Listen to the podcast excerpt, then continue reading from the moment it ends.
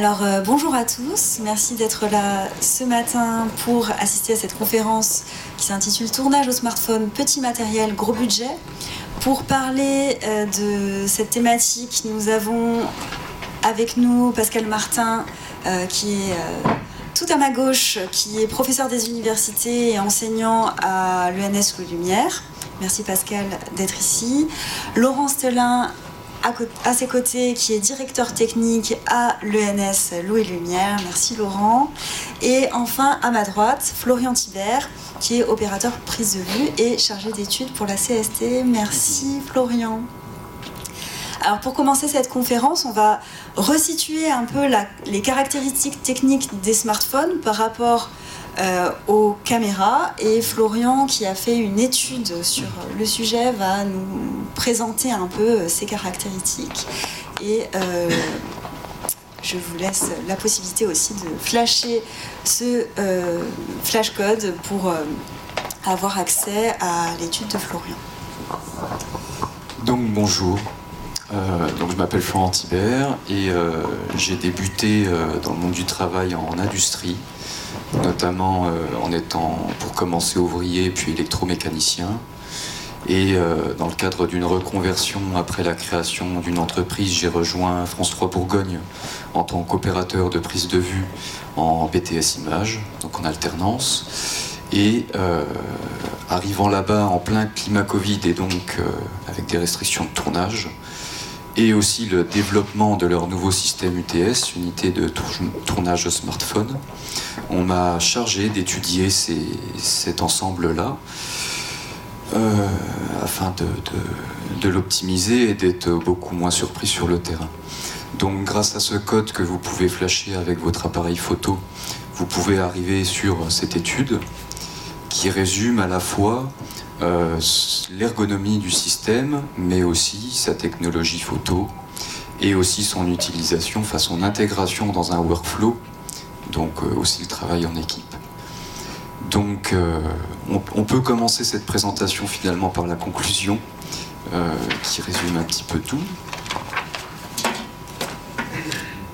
Considéré run and gun, l'ensemble UTS demande une approche semblable à celle de la pellicule afin de contrer ses automatismes et atteindre un rendu conforme aux autres unités de tournage. Sa vitesse d'obturation automatique, sa plage dynamique restreinte, son comportement colorimétrique, son ergonomie, ses diaphragmes et focales fixes ainsi que ses décrochages ne permettent pas une grande adaptabilité dans un souci de liberté créative et qualitative. Plan de lancement, ça, ça après on peut zapper. Euh, variabilité focale et donc des perspectives dégradantes, mais son poids et sa liaison interne 4G, technologie qui ne verra pas le jour avant plusieurs années dans de véritables caméras, est un atout de taille face au tournage rapide d'urgence, discret ou inaccessible avec un car régie. Euh, cet appareil d'exploitation audiovisuelle euh, est accompagné d'une notice par le fabricant par le fabricant Apple, parce que j'ai fait cette étude uniquement avec les, iPhones. Et dans nos métiers, nous sommes obligés de baser notre travail sur des informations qui sont fiables. Et malheureusement, que ce soit dans la notice euh, auprès des, comment, des différentes aides qui peuvent être proposées par téléphone ou même en boutique, euh, personne n'a été capable de me donner des informations qui soient vraiment exploitables sur le terrain. Donc c'est un premier souci finalement de considérer cet outil euh, professionnel, mais sans avoir ces informations. Donc ensuite, par des tests, il est possible de les avoir. Mais, euh, mais voilà, on peut en discuter plus tard. Donc pour situer cet appareil vis-à-vis euh, des, des, autres appareils de prise de vue, nous avons des contraintes qui sont ces informations-là, mais aussi différentes contraintes dues aux automatismes de cet ensemble. Euh, nous n'avons par exemple pas la main sur la vitesse d'obturation. Euh, il est compliqué de faire euh, des zooms parce que c'est tactile. pareil, zoomer est fortement déconseillé. Alors après d'expérience, jusqu'à un facteur de 1,2, ça peut aller, mais ensuite, étant donné que le zoom est numérique, il y a une très grosse dégradation. Étant donné que les optiques n'ont pas les mêmes réponses à la lumière et aux couleurs, il est compliqué ensuite à l'étalonnage d'avoir un workflow qui est fiable et rapide, mais euh, des, petites contraintes comme ça, il y en a plein. Par exemple, le fait que, les fichiers sont enregistrés en FAT32, on ne peut pas dépasser un enregistrement qui, qui dépasse un poids de 4 Go, donc du coup ça, ça impacte la durée d'enregistrement maximale. Donc pour une exploitation de captation longue de spectacle par exemple, c'est très compliqué, il faut découper un petit peu, prévoir qu'il y ait un opérateur pour arrêter l'enregistrement, le relancer. Mais il y a aussi beaucoup d'avantages, son poids, euh, sa liaison interne 4G qui évite par exemple avec des systèmes classiques d'avoir un, système à vie ouest dans son sac. Euh, voilà, c'est très compact, euh, mais par exemple quand on prend la dynamique de cet appareil qui est, d'après les tests de 8 diaph, nous sommes même en dessous d'un GH4 de chez Panasonic qui est à 10. Euh, après, en termes de profondeur de codage, par défaut, nous sommes à 8. Avec le mode HDR, on peut monter à 10 ce qui est vraiment pas mal dans des scènes euh, de, par exemple, de, captation de conférences en basse lumière avec une vidéoprojection. C'est quelque chose qui fonctionne très bien. Tout ça pour résumer que, euh, d'après moi, cet appareil doit euh, nécessairement répondre à un cahier des charges qui est défini, qui ne demande pas forcément de jouer sur la perspective, donc en termes de narration qui ne comporte pas forcément d'intérêt en termes d'écriture image, en rapport avec l'arrière-plan. Je vous laisse euh, continuer si vous voulez, parce que Pascal, je ne sais pas si, euh, si, tu voulais rajouter quelque chose à ce sujet euh, sur les caractéristiques techniques, de l'appareil.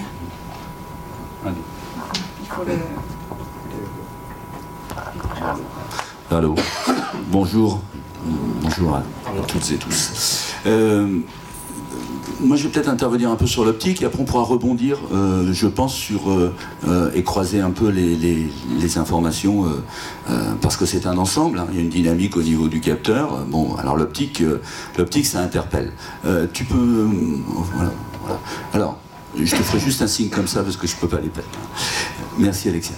Euh, là, ici, euh, ce sont des optiques ciné, full frame, euh, qui ont été photographiées dans le cadre d'un travail que l'on a fait avec l'AFC. Euh, et notamment euh, où on a testé euh, une cinquantaine d'optiques, des objectifs à la fois donc des, 30, des, des, 25 et des 50, des 35 et des 100. on a testé en fait ces optiques-là, mais en faisant en même temps toute une série de prises de vue. C'est-à-dire qu'en fait, tester un objectif, qu'est-ce que ça veut dire? C'est pas uniquement photographier des mires, c'est aussi voir la réponse de l'optique en situation réelle. Les mires, parfois, euh, l'expérience montre que ça donne quelque chose. Euh, des tests FTM, ça donne une réponse. Euh, mais elle doit toujours être un objectif de toute façon. Moi, ça fait 40 ans que je suis dans le domaine. Et je répète qu'un objectif sert avant tout à faire des images ça ne remet pas en cause toute la technologie et toute la scientificité qu'il y a derrière, mais c'est quelque chose qui est quand même fondamental. Il sert à ça. Bon, alors donc quand on regarde ces objectifs comme ceux-là, voilà, qui sont quand même bon, des, des, des, systèmes très, très conséquents, tu peux passer. Voilà. Alors, évidemment, bon, quand on va sur le fleuron de ce qui se fait en France, c'est-à-dire bon, du zoom ingénieux du 24-90, euh, bon, de 24-290, bon, mais qui reste quand même des optiques à près de 60-70 000 euros, on peut continuer. Voilà. Quand on regarde un petit peu ce qu'il y a à l'intérieur euh, d'un certain nombre d'optiques vis-à-vis des lentilles,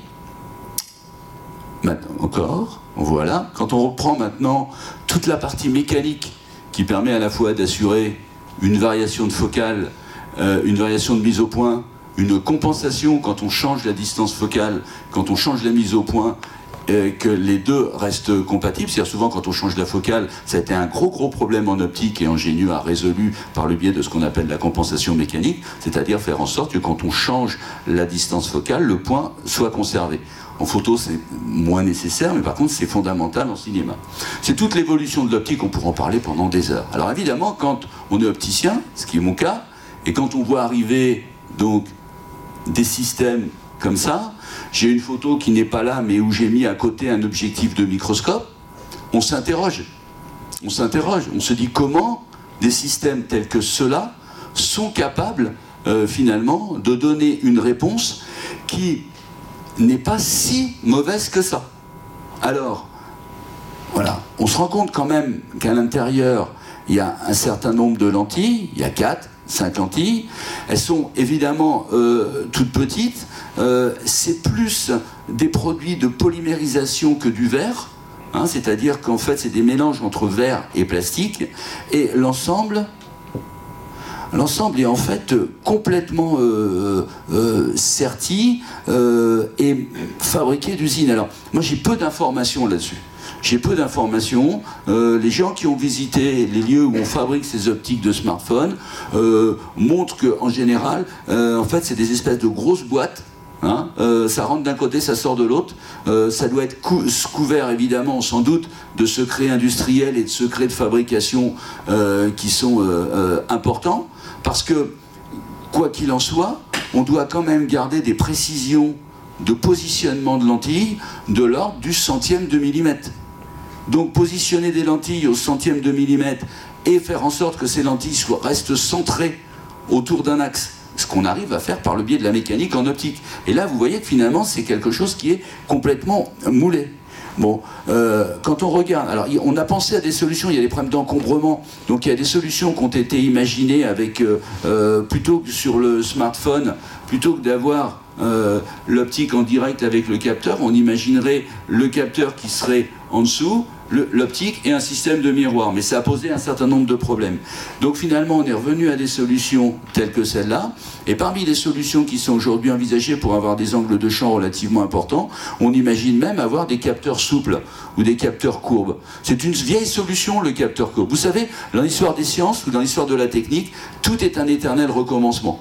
Hein, à un moment donné, sur des, vieux boîtiers photo qui étaient bas coût, euh, c'était du 6-9. Alors on appelait ça du 6-9 des bobines, c'était donc 6, ça faisait donc l'équivalent de 6, ça fait 60 mm hein, sur 90 mm, avec une lentille qui était une lentille qui était relativement peu, enfin un système optique qui était peu corrigé les aberrations. Ben, pour résoudre ce problème-là, ils avaient imaginé que la bobine était courbée. Comme d'ailleurs on l'a vu sur ce qu'on appelait les jetables à une époque et ce qu'aujourd'hui on appelle les prêts à photographier. Donc euh, on, revient toujours vers, des solutions comme, comme, ça, mais avec l'avantage d'un capteur courbe, c'est que le capteur courbe souple, il peut être courbé dans les deux directions. Voilà. Donc tout ça veut dire que finalement, euh, il y a déjà des choses qui sont faites au niveau de l'optique. Je vais terminer toute ma présentation optique comme ça après. Voilà. Et donc, vas-y, c'est bon, tu peux. Donc, euh, il y a déjà des choses qui sont faites euh, à ce niveau-là. Alors, euh, on parlera peut-être, on reviendra sur ce, slide un peu plus tard, mais il y a des entreprises qui, qui, sont spécialisées pour faire du test optique, entre autres des XO. Mais je voudrais maintenant qu'on regarde un certain nombre d'images qui sont là, des photographies. Là, c'est une réduction de la courbure de champ. Voilà. Là, c'est une réduction de la distorsion. Voilà, on peut continuer. Là, ici, c'est une réduction de l'aberration chromatique, c'est-à-dire le filet rouge et bleu que vous avez un petit peu latéral, c'est une réduction aussi. Continue, voilà. Ensuite, une réduction du vignettage. Alors là, on ne voit pas trop dans les conditions, mais sur les bords de l'image, hein, on voit quand même qu'il y a quelque chose qui devient plus uniforme. Et enfin, ici, c'est une augmentation de la netteté par un système d'interprétation de, la FTM. Euh, ça veut dire, là j'ai terminé pour cette présentation-là, je reviendrai après sur les slides qui restent si c'est possible. Ça veut simplement dire que là, en même temps qu'on arrive à faire des choses quand même d'un point de vue, à garder des choses d'un point de vue optique, il y a, y a un élément qui, vient, qui, qui, qui arrive de plus en plus, c'est la correction des défauts optiques qu'on ne savait faire que par des ajustements de lentilles, qu'on arrive aujourd'hui à faire algorithmiquement, numériquement. En fait, à partir du moment où vous connaissez un défaut, que le défaut a été repéré, c'est facile, enfin entre guillemets, c'est facile pour un informaticien, donc en fait les opticiens sont en train finalement de mis sur la touche par rapport à ça, pour un informaticien de faire par exemple ce qu'on va appeler un, réadressage de pixels. Euh, une aberration, c'est quoi? C'est que l'image d'un point n'est pas au bon endroit. Eh bien, l'opticien, l'informaticien, il va prendre le point, puis il va le remettre par un calcul, il va le remettre au bon endroit. Voilà. Donc, en fait, on a la conjonction de ces deux choses. Mais, euh, moi, j'ai cru pendant, un moment, et il y a peu de temps que je suis revenu en arrière dans mon point de, vue, que un jour, toutes les corrections seront numériques, et finalement, j'en suis pas convaincu, et fort de ce que tu nous as montré, tu, me, tu vas montrer Laurent, euh, on se rend compte que l'optique a encore finalement de beaux jours par rapport à ces systèmes-là. Oui, Laurent, si tu veux en parler. Oui, bonjour. Euh, alors moi je travaille à, l'école Louis Lumière et, je, suis en permanence euh, avec, avec des étudiants, hein, des jeunes hein, qui, sont qui ont entre, entre 20 et, 27 ans, donc ça, ça oblige à être, à être un peu curieux. Donc moi, ma démarche, elle a été un peu empirique sur le, sur le téléphone portable, parce qu'on a vu ça arriver, on s'est dit, bon, on va tester, on va faire des choses comme ça, et puis je me suis, euh, j'ai vu euh, la fameuse pub que vous avez tous vue euh, de Apple qui dit, bah, faites des films comme Hollywood. Très bien, donc on a commencé à prendre un iPhone, on a commencé à regarder, puis on a vu que ça allait être compliqué de faire des films comme Hollywood avec, avec un iPhone. Donc on a, on a creusé un peu la, chose et en creusant un peu, euh, l'école Louis Lumière a fait un partenariat avec euh, TikTok, a monté une TikTok Academy. Donc l'idée c'était de former des TikTokers euh, aux outils un peu plus professionnels que, sont les outils du cinéma. Et là, je me suis rendu compte que les TikTokers, la première chose qu'ils voulaient, c'était des Alexa, des Venice, enfin des, caméras qui ne correspondaient pas du tout à ce que moi j'imaginais, parce que j'imaginais qu'un TikToker qui faisait des, images pour être vu sur un, smartphone, j'imaginais moi qu'il voulait les faire avec un smartphone. En fait, pas du tout. Euh, c'est la première chose qui m'a choqué. Et la deuxième chose, en même temps que j'ai continué à creuser un peu, savoir ce qu'il y a là-dessus, je me suis rendu compte qu'il y avait des gens qui allaient faire des longs métrages de cinéma, qui étaient pour partir en salle, avec des iPhones. Et là, je me dis, je comprends plus rien. C'est euh, complètement euh, la, philosophie complètement inversée.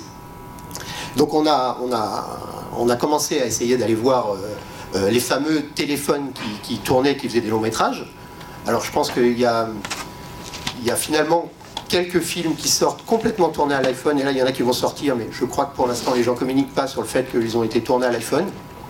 Je ne sais pas trop pourquoi, peut-être que peut-être qu'ils communiqueront au moment de la, sortie du film, mais des films qui ont été tournés pendant le, confinement essentiellement euh, ont été faits avec euh, des, donc des, smartphones. Alors du coup, ouais.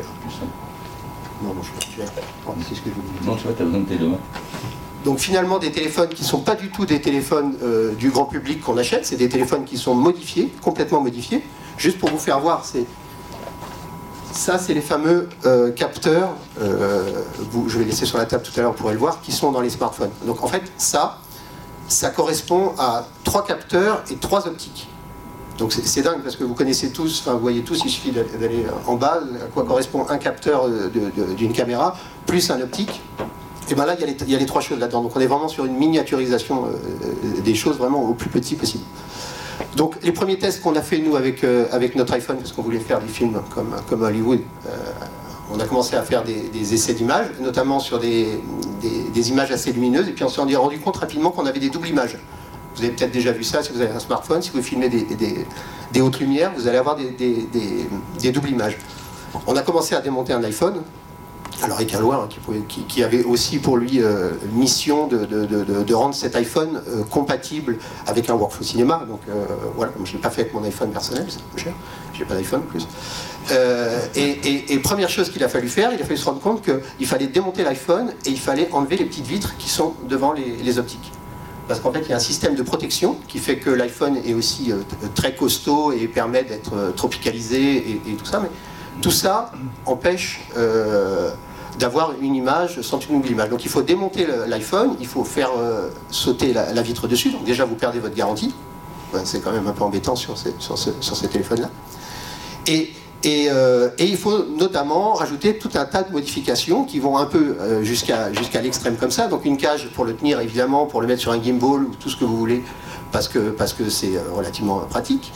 Et on va jusqu'à l'extrême qui est de rajouter finalement des optiques sur euh, l'iPhone et avec des systèmes aussi de, de, grignote variable qui permet de, jouer sur les trucs. Donc tout ça pour euh, mon propos est de dire c'est que effectivement il y a des films qui sont tournés euh, pour le cinéma à l'iPhone, mais c'est pas l'iPhone qu'on va chercher à la Fnac et qu'on peut allumer tout de suite et mettre en marche et, voilà.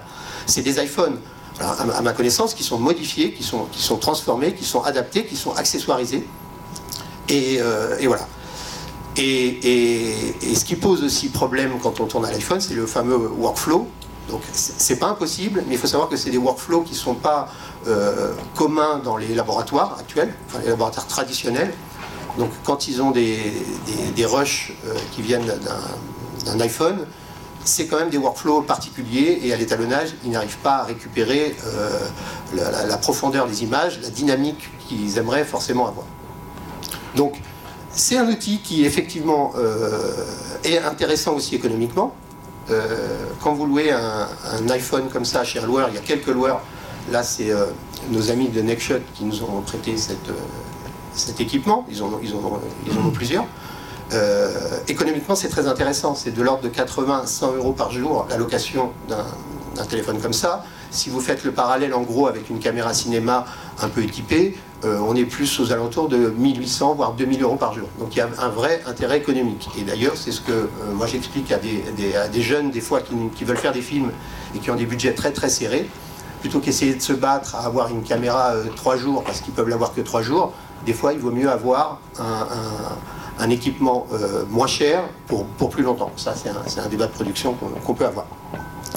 Donc voilà, voilà moi ce que ma démarche a été vraiment de, de, creuser, de réfléchir avec les étudiants et de se rendre compte, moi ça m'avait complètement marqué que les TikTokers, eux pour le coup, euh, veulent des Alexa pour, pour, tourner.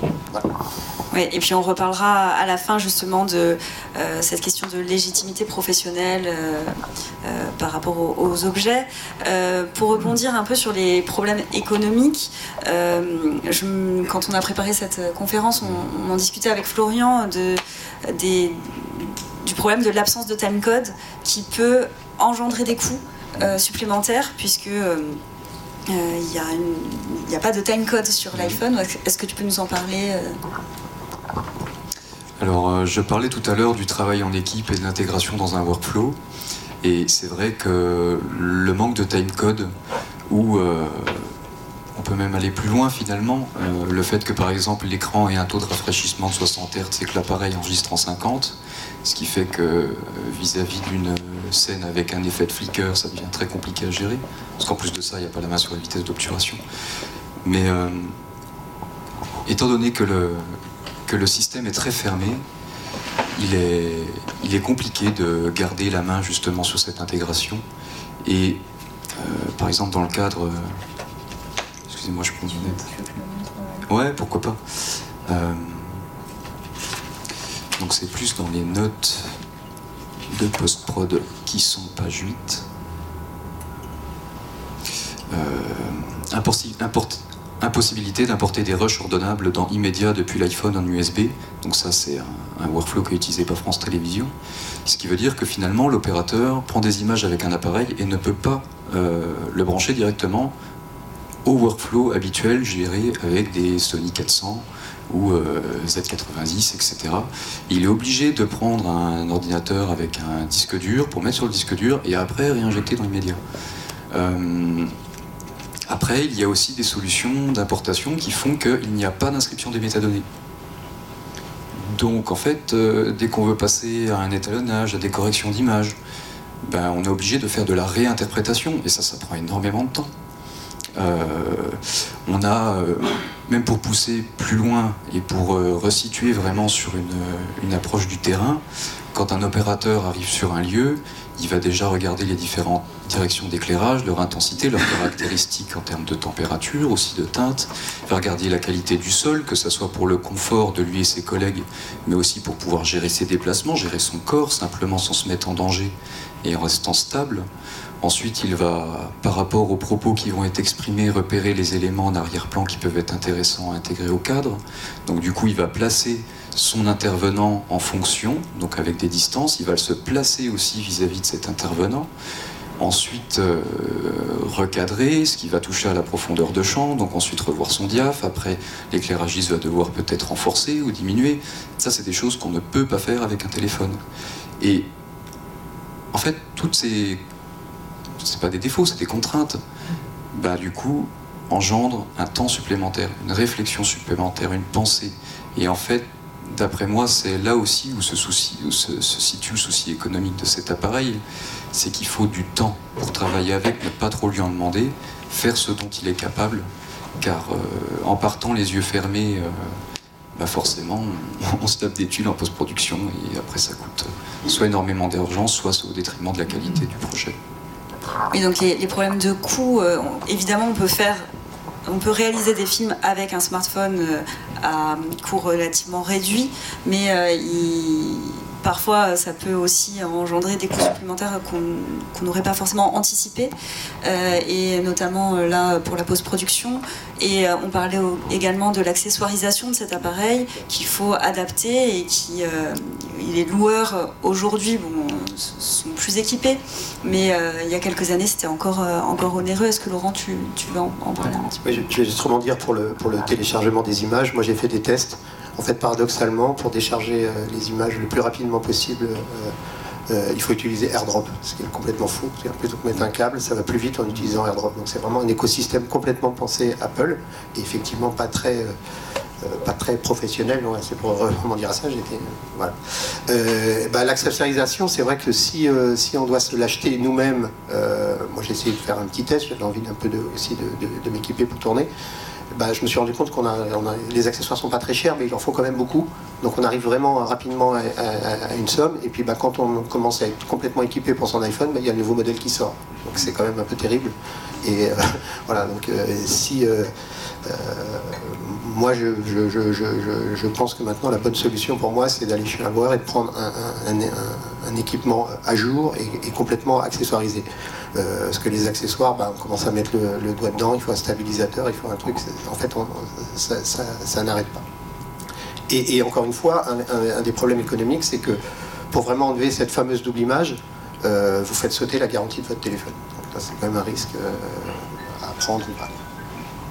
Oui, en termes de workflow, et de, donc on a beaucoup parlé d'Apple, mais euh, on peut peut-être parler justement des différences entre Apple et Android euh, et ce qui, ce qui, se fait en ce moment sur le marché. On entend beaucoup parler de l'iPhone et au final assez peu des autres, des autres smartphones.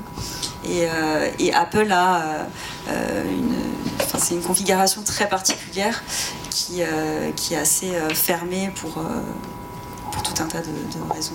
Oui, alors moi, en faisant un peu le tour des loueurs euh, euh, de, Paris, enfin moi essentiellement français, euh, j'ai pas trouvé de, système Android accessoirisé prêt pour un tournage.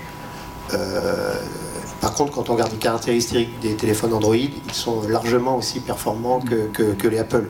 Je, pense que là, il y a effectivement quelque chose que je comprends pas bien. Pourquoi voilà. Est-ce que c'est parce qu'il y a moins d'accessoires sur les téléphones Android? C'est peut-être un début de réponse. Mais en tout cas, en termes de, gestion de fichiers, de, workflow, euh, d'images, euh, finalement, Android euh, est, même beaucoup plus ouvert que, les, que, les fichiers Apple. Mais à ma connaissance, moi, j'ai pas vu de, de, long métrage ou, autre chose que, des, choses qui sont faites sur YouTube ou TikTok ou des choses comme ça. En tout cas, sur grand écran, j'ai pas vu de, j'ai pas eu d'information comme quoi ça avait été tourné en Android. Alors que c'est effectivement tout à fait possible. Oui, c'est des questions aussi de marketing euh, avec Apple qui, euh, probablement que probablement que effectivement le, la communication, le rôle compresseur de la communication Apple euh, y est certainement pour beaucoup. je pense qu'effectivement quand ils communiquent en disant faites des films avec votre iPhone, c'est pas pour vendre des, des, iPhones pour faire des films, c'est pour vendre des iPhones à des gens qui finalement n'ont pas besoin pour faire des films.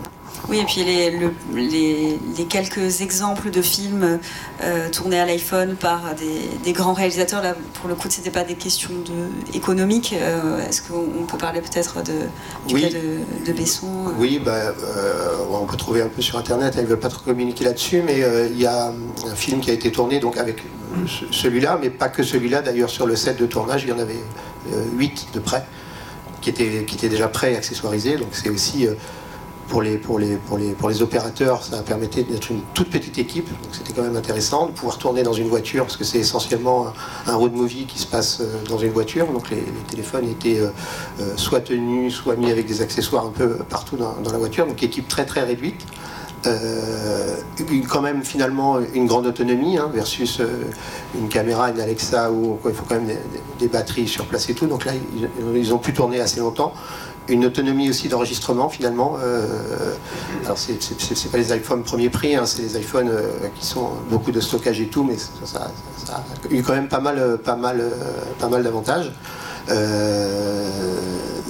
moi, j'ai pu voir quelques images sur grand écran et, franchement, c'est quand même bluffant. Quoi. je, pense que si, si, si on ne le dit pas aux gens, je, pense que personne ne peut s'imaginer que c'est c'est capté avec trois capteurs et trois optiques comme ça.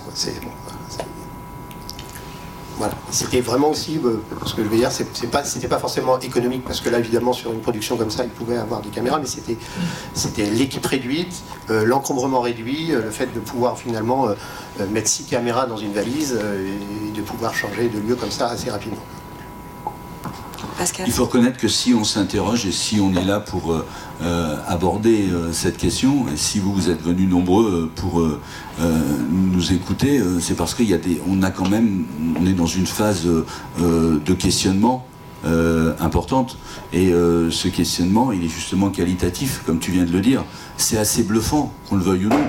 Même si, bon, par inertie aussi, on va démontrer qu'un type de matériel plus conventionnel va répondre certainement mieux à des besoins professionnels, mais quand on commence à s'éloigner un petit peu de ces besoins professionnels pour entrer dans quelque chose qui est plutôt semi-pro, force est de constater que le matériel euh, donne des résultats, notamment en termes de dynamique.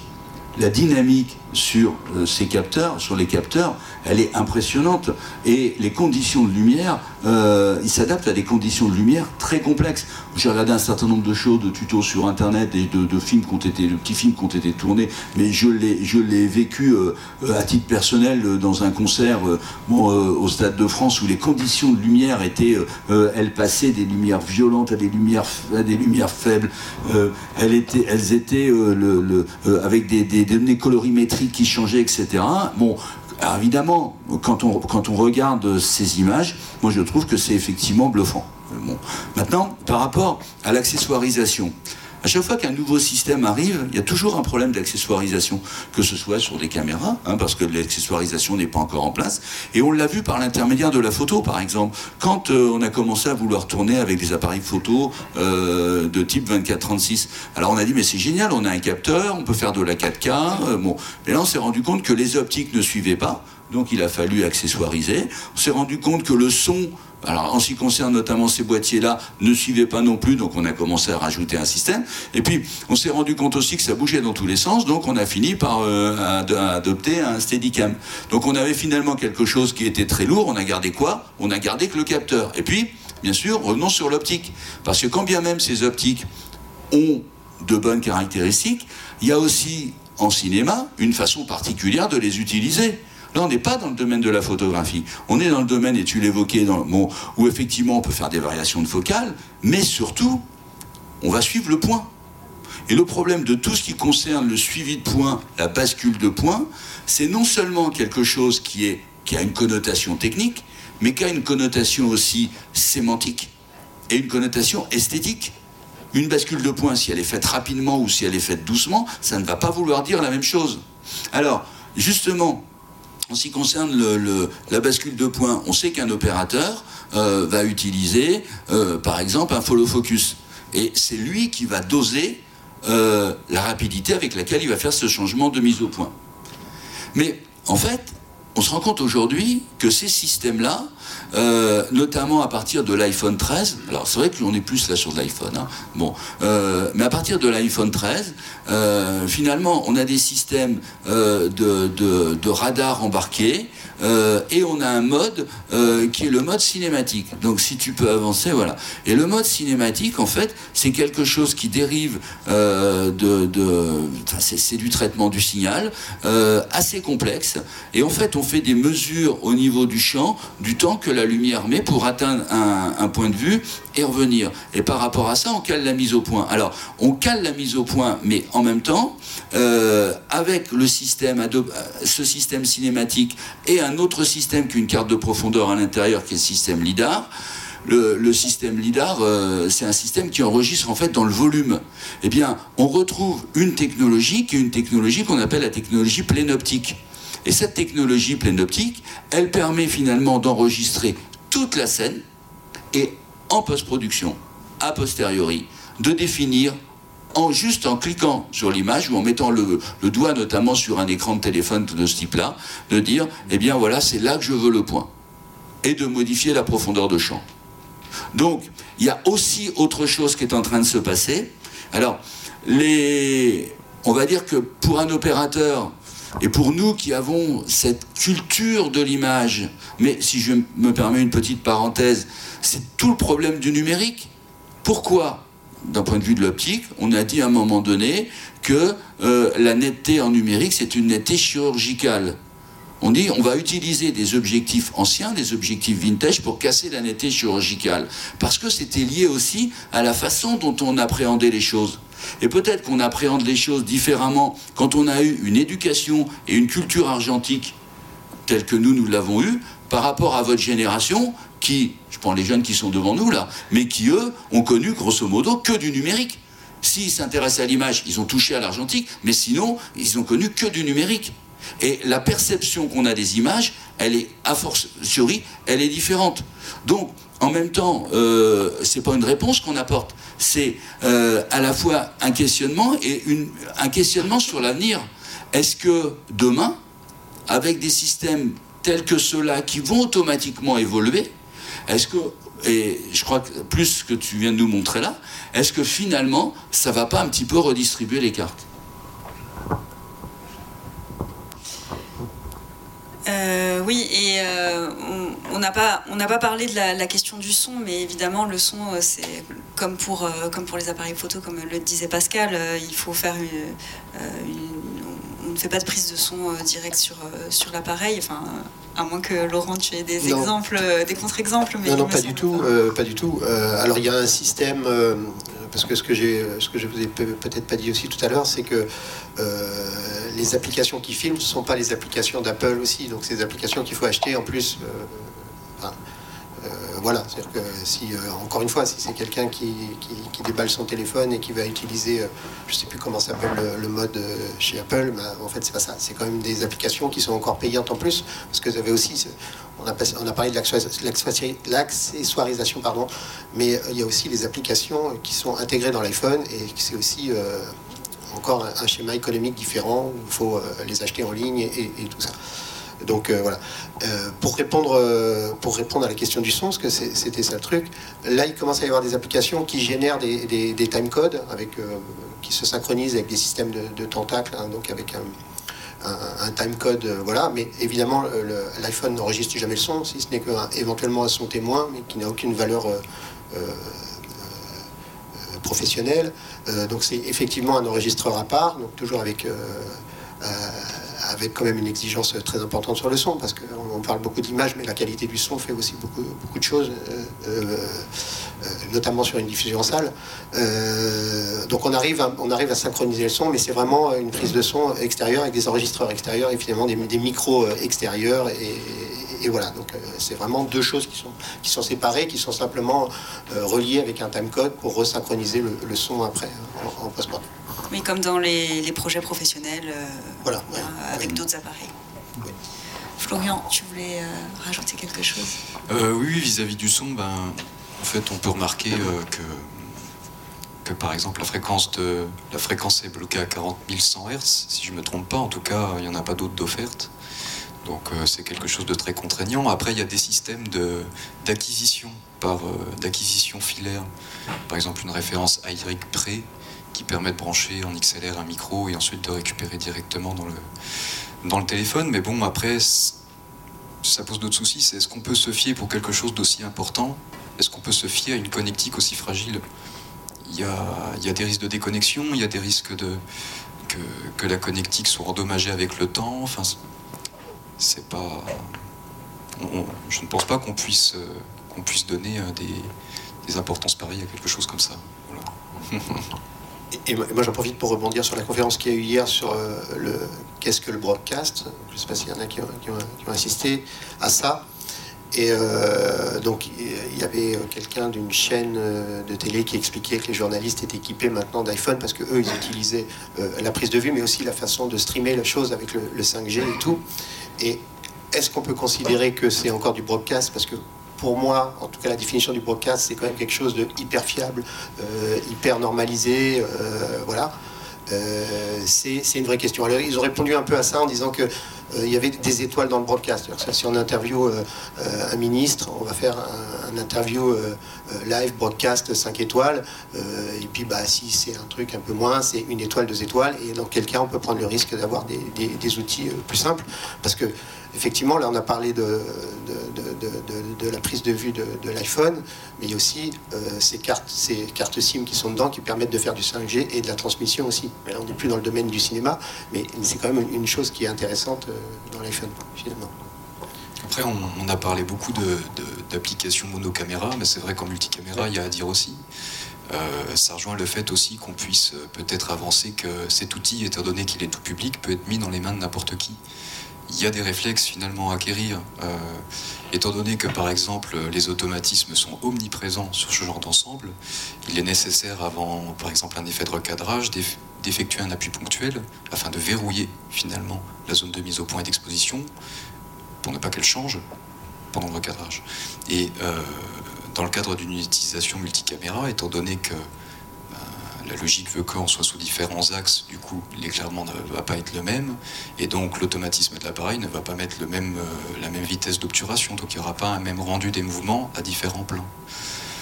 Euh, il y a des fonctions de contrôle à distance sur les tablettes, donc euh, bon, suivant, les, suivant les, entreprises, soit de, la personne responsable de la vision, même d'un réalisateur, mais ça reste quand même encore très minime. Euh, et, pareil, en termes de colorimétrie, étant donné que l'automatisme écrase inégalement les couleurs euh, dans le cadre des surexpositions et que bah, le contrôle de la température et de la teinte ne sont pas forcément euh, optimaux aussi. En application multicaméra live, c'est très compliqué quand même, de, je pense, d'acquérir le même niveau de, qualité qu'avec un système traditionnel filaire ou même sans fil.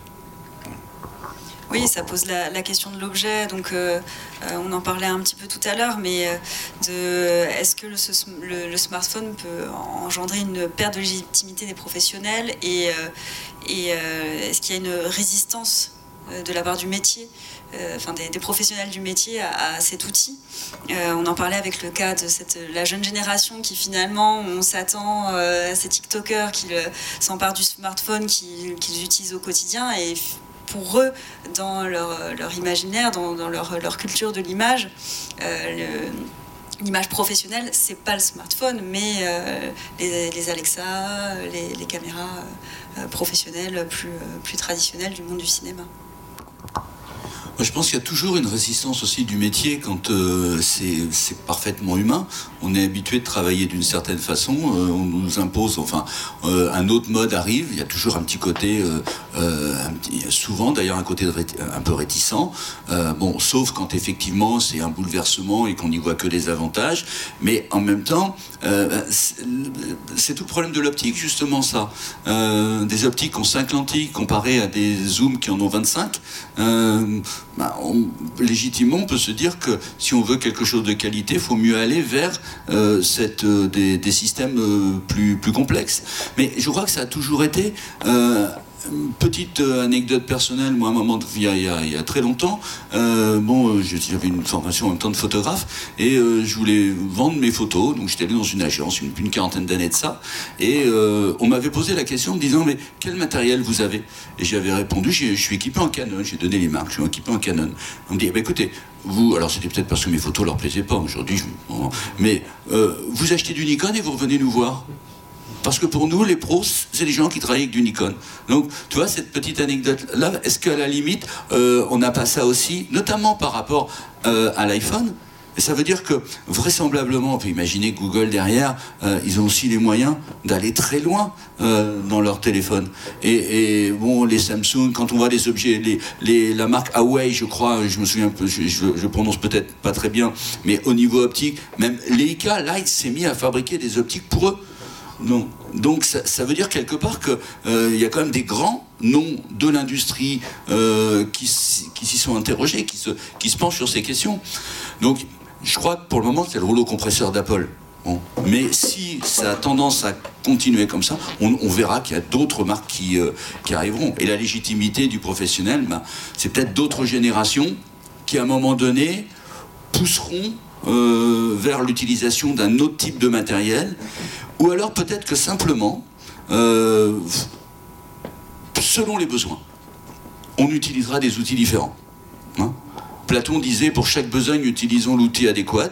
Mais peut-être que finalement, euh, pour certains euh, travaux, pour certains tournages, c'est peut-être plus intéressant effectivement de travailler avec un smartphone, comme pour le numérique, l'argentique aujourd'hui, je pense, toujours une niche pour des gens qui bon, sont dans du cinéma, m'appeler S-qualité. Mais je pense pas qu'il y a un, système va remplacer un autre.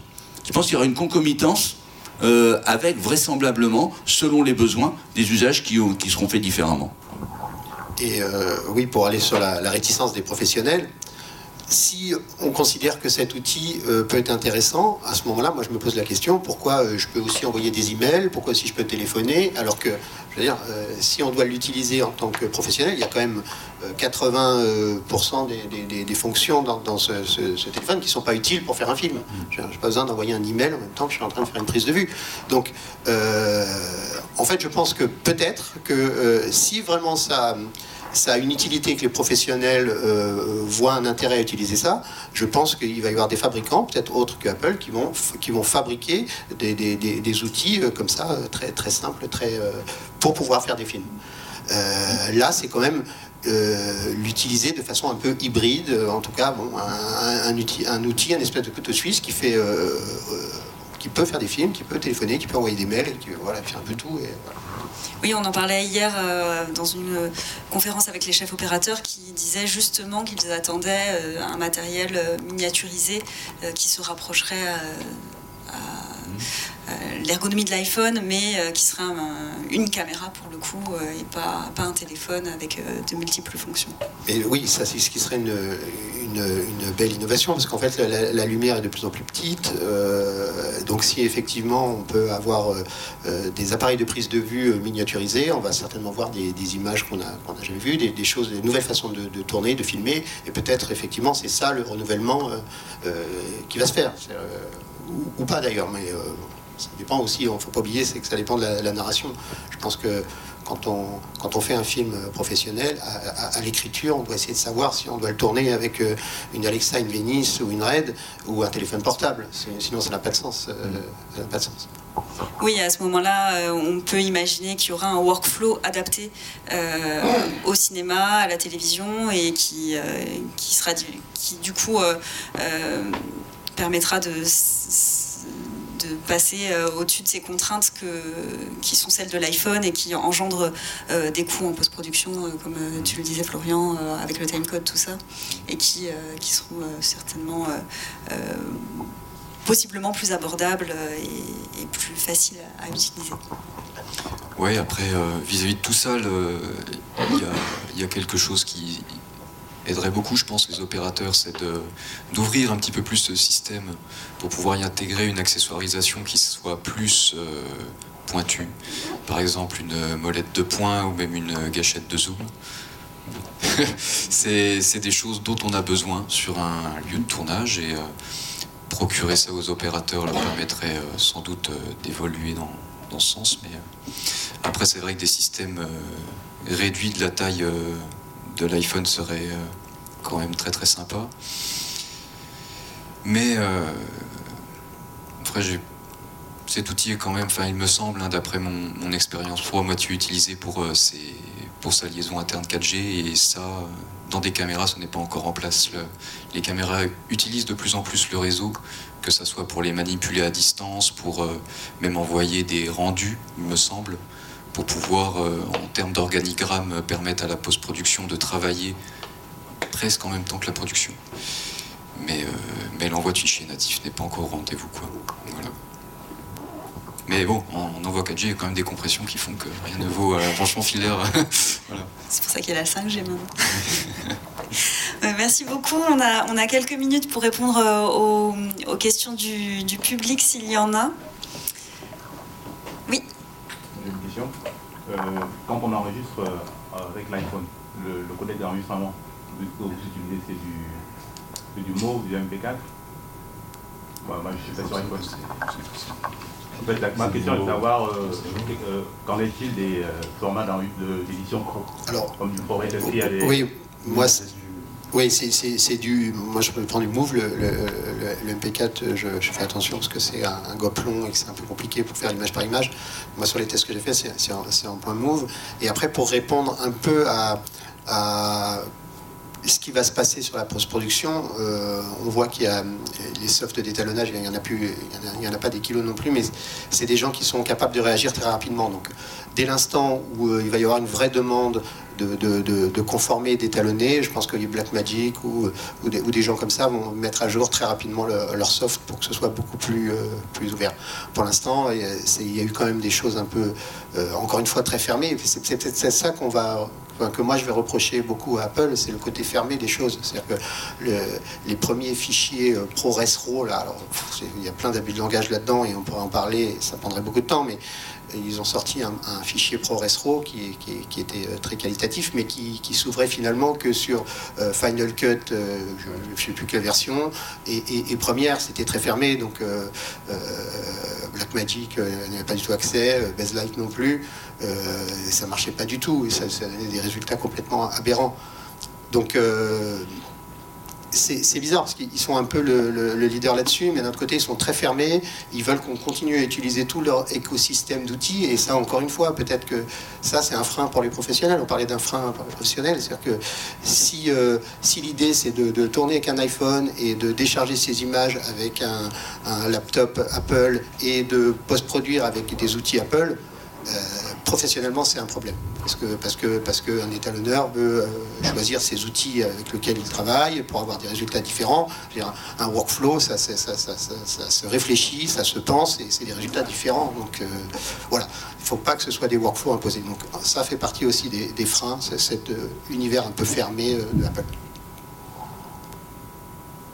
Si je comprends bien, il n'existe pas aujourd'hui de solution pour enregistrer en vrai sur, sur iPhone. Non, bah, après il y a des enregistreurs externes qui font des choses comme ça. Euh, il y a la possibilité de connecter les enregistreurs externes Oui, oui, oui. oui, ah, euh, avec quelle connectique euh, Avec bah, la seule connectique que vous avez sur l'iPhone, le, celui qui alimente, mais ça pose plein de problèmes de, fiabilité. En fait, j'ai plusieurs remarques en fait, par rapport à et la conférence et et l'iPhone en fait.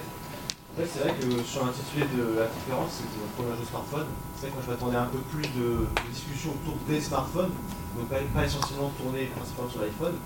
Et alors ça fait, je, dis ça parce que moi j'ai suivi pas mal l'actualité aussi par rapport au smartphone, et c'est vrai que allez, dans la période 2017 à 2020, il y a eu beaucoup de smartphones du côté d'Android qui ont su largement se, démarquer par rapport à, l'iPhone, notamment d'un de l'optique. Moi, par exemple, je suis détenteur d'un OnePlus, OnePlus 8 en plus, donc avant la fusion avec Huawei et tout ça. Et euh, c'est vrai qu'on a beaucoup d'options sur l'outil professionnel, euh, ce qu'ils appellent professionnel, euh, pour filmer voilà, tout ça. J'ai notamment le, moi, le, choix d'avoir la multiplication notamment. Du coup, je trouve c'est un peu dommage qu'il n'y ait pas eu ce côté voilà, sur les OnePlus, sur les Huawei et, maintenant les Nothing aussi, qui ont une prouesse quand même technique pour leur prix. Et euh, bon, ça c'est une remarque générale. Et euh, moi je pense que je peux, enfin, on pourrait expliquer en fait la dominance d'Apple euh, juste, par l'historique en fait. C'est-à-dire que c'est entre guillemets les premiers smartphones vraiment démocratisés à fond en 2008. Et du coup, je pense qu'en fait, ça a été un effet boule de neige qui a expliqué que tout le monde s'en accaparait et en fait, tout le monde a un peu conduit le marché dessus en fait. Parce qu'en fait, c'était les premiers à être là et au début, au niveau vidéo et photo, il y avait que qui étaient vraiment efficaces. Et en fait, les autres sont arrivés après. Donc voilà, c'était surtout une, remarque comme ça. Et en fait, euh, c'est vrai qu'ils ont fait des efforts depuis l'iPhone 11-12. Mais là encore, aujourd'hui, bah, là, ça pour le coup, vous l'avez bien mentionné, c'est qu'aujourd'hui, effectivement, les systèmes Android sont largement équivalents, voire sur certains points même meilleurs, notamment sur l'ouverture du système euh, que les iPhones. Mais, euh, mais voilà, du coup, c'est vrai que peut-être, je ne sais pas, apporter des études peut-être plus approfondies sur le côté plus Android, avec des smartphones qui ont la particularité d'être un peu plus connus sur la partie vidéo, donc je pense notamment au OnePlus du coup, mais euh, voilà, peut-être euh, voir ça aussi de ce côté-là. Et puis c'est la force marketing, euh, enfin c'est le, marketing aussi d'Apple qui fait que. Oui, puis, puis moi c'est ce que je vous ai dit, c'est que moi j'ai cherché chez les loueurs. effectivement, moi sur le papier j'ai vu qu'effectivement, c'est ce que j'ai dit tout à l'heure, c'est que les Android de, ce que j'ai vu, me paraissent plus performants. Sauf que j'ai pas trouvé de, chez, des loueurs des systèmes Android. Et, je pense que un début de réponse à ça, c'est aussi les accessorisations. C'est-à-dire qu'il y a pléthore d'accessoires sur euh, iPhone. Il y en a quand même beaucoup, beaucoup moins, je crois, sur Android. Qui est lié certainement au fait aussi qu'il y ait plein de modèles différents, de tailles différentes et tout ça. C'est un début aussi d'explication. Mais, euh, mais oui, oui, mais on en avait parlé avec Alexia. C'est-à-dire que au, tout début de, quand, on a, quand on a réfléchi à cette conférence, moi c'est le premier truc qui m'a marqué. Ok, on parle d'Apple, mais il y a Android qui, qui, est- euh, qui est très très performant et, euh, moi j'ai pas trouvé de, Alors il y en a peut-être, il y en a sûrement d'ailleurs, mais euh, voilà, en tout cas, soit ils communiquent pas dessus, soit c'est pas quelque chose sur que c'est pas des gens qui ont investi beaucoup là-dessus. Parce que là, quand un, quand un loueur sort pour un long métrage et qu'il équipe donc 8 iPhones, euh, 8 kits complets, c'est un investissement. Donc ils ont choisi de faire un investissement là-dessus. Et puis, c'est aussi euh, d'un point de vue des marques et de euh, donc tout ce qui est communication marketing. Quand euh, je pense que Apple a envie aussi d'être associé à une qualité qui serait une qualité cinématographique et de rentrer dans, de rentrer dans l'histoire du cinéma.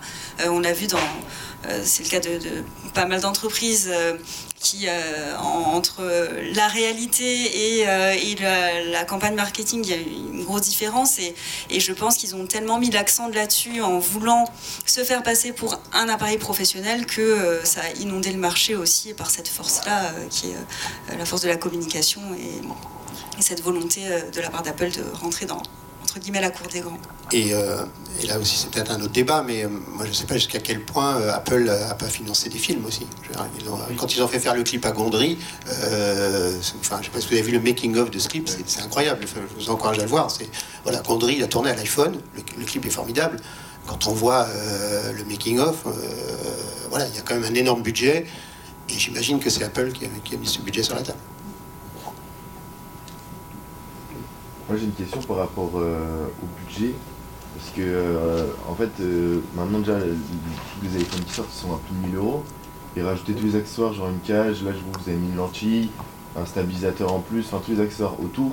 Est-ce que finalement ça vaut pas le coup de, pour le prix qui, de finalité avec tous les accessoires, ça vaut pas le coup de prendre un, un- une caméra, un appareil photo qui, qui ferait vidéo au même prix, vu qu'avec tous les accessoires ça commence à devenir cher aussi? Mais oui, moi je pense que, je pense que vous avez raison. Euh, mais du coup, cet équipement, ce qui est intéressant, c'est l'économie chez un loueur. C'est-à-dire que quand. euh, enfin, moi, je, enfin, tout le monde aurait. Enfin, surtout euh, vous jeunes, là, qui certainement sont en train de sortir d'une école ou d'entrer dans une école, tout le monde en sortant d'une école, dit je vais, acheter ma caméra et mon outil. Alors, moi, à mon époque, c'était plus compliqué parce que les caméras étaient très chères. Là, on voit qu'on peut faire des choses avec des outils beaucoup moins chers. Euh, mais il y a deux problèmes à ça. Il y a- l'obsolescence euh, qui va très vite, euh, notamment chez Apple. Il y a effectivement la, la serialisation. Et c'est pour ça que je pense qu'il faut réfléchir dans un autre sens. C'est-à-dire que si vous avez. Moi, je pense, et on l'a dit, et j'espère que c'est bien, bien, bien été entendu, c'est que moi, je pense qu'il n'y a pas un bon outil magique. Il y a le bon outil par rapport à l'utilisation qu'on va en faire. Donc, il y a des loueurs sur, le marché. Moi, ce que je veux dire, c'est que louer un système comme ça, euh, chez un loueur, donc tout équipé et tout, euh, c'est de l'ordre de euh, prix catalogue. Et vous savez que ça se négocie quand c'est des, choses pour étudiants. C'est 80 euros par jour. Voilà. Versus si vous louez une Alexa ou quelque chose comme ça. Moi, je dis qu'il faut plutôt réfléchir dans ce sens-là. Parce que.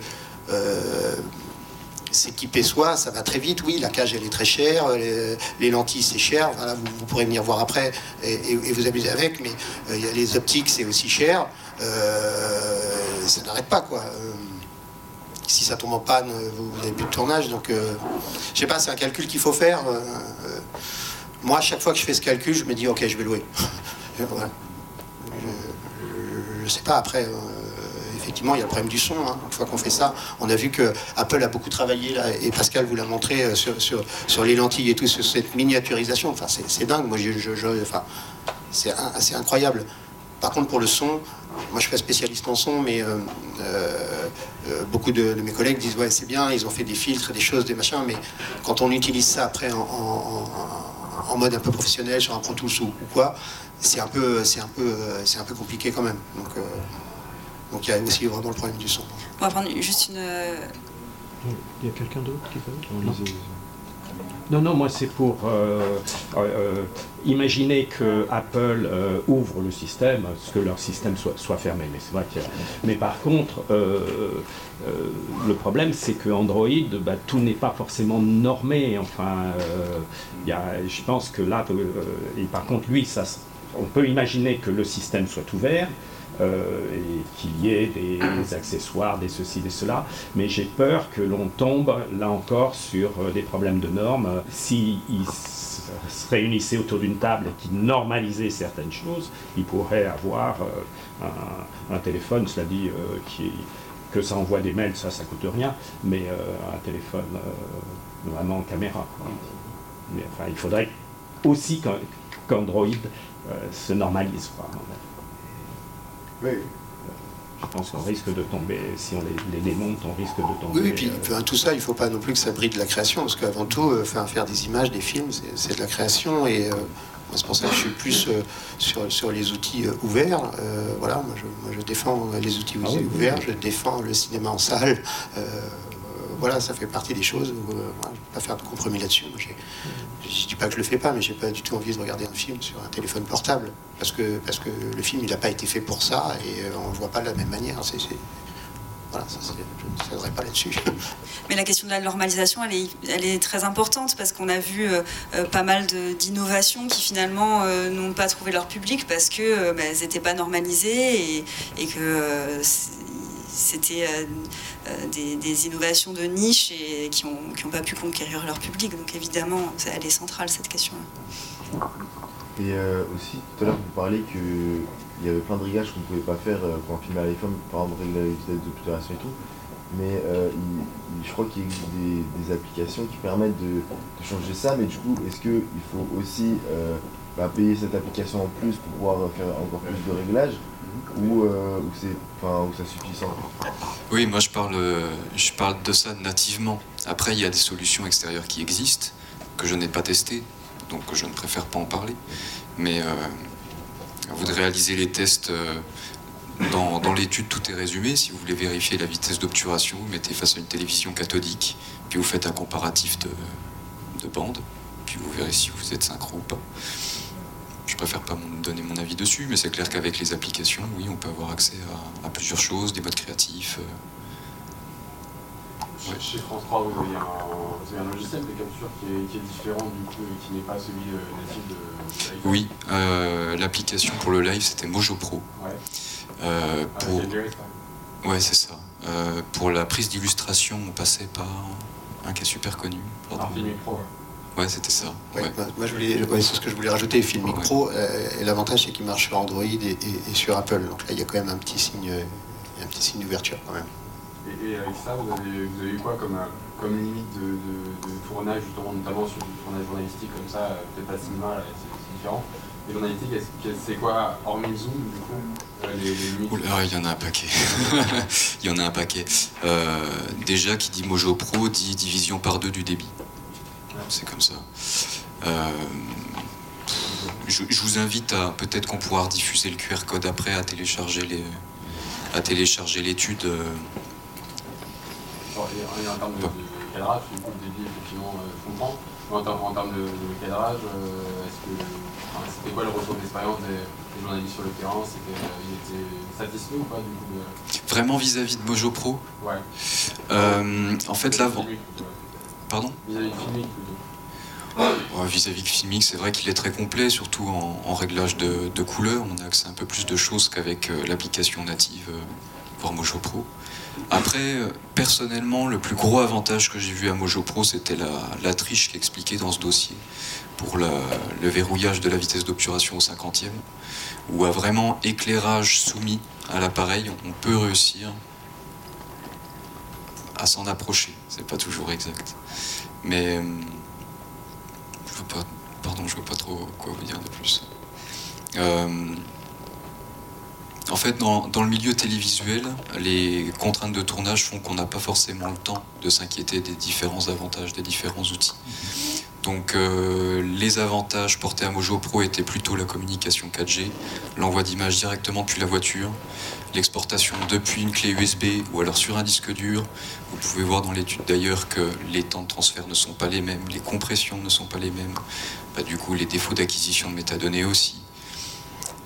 C'est un outil où il y a encore beaucoup de choses à découvrir et qui réserve encore beaucoup de surprises et, il faut le décortiquer pour savoir que on a tels avantages, on a tels inconvénients en fonction du projet, on ne peut pas passer là-dessus.